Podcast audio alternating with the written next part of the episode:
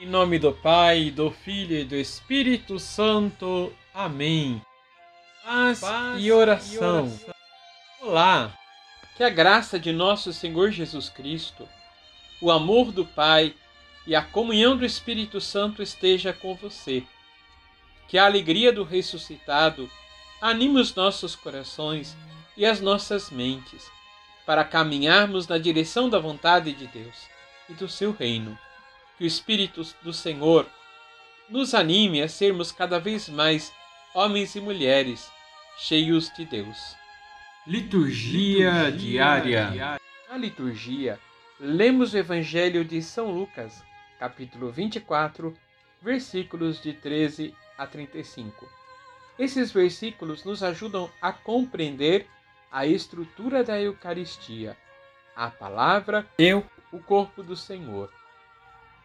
O contexto do evangelho é dois discípulos que caminham para Imaús. Provavelmente eles estavam abandonando o caminho do seguimento do Senhor, voltando para casa. Jesus se coloca no meio deles, que estão como cegos, não compreendem a missão do Senhor, não aceitam a morte de Jesus e tinham perdido a esperança da ressurreição. O Senhor explica-lhes a palavra para abrir-lhes os olhos e o coração. Chegam perto do povoado. Jesus finge ir adiante, mas insistem para que fique com eles. Jesus se coloca à mesa, toma o pão e o parte. Seus olhos se abrem, seus corações ardem e voltam animados para dar testemunho do ressuscitado. Vamos rezar. Vamos rezar.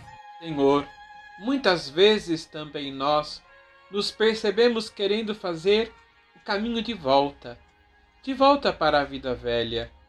Livra-nos desta e de outras tentações que ofuscam o vosso amor por nós.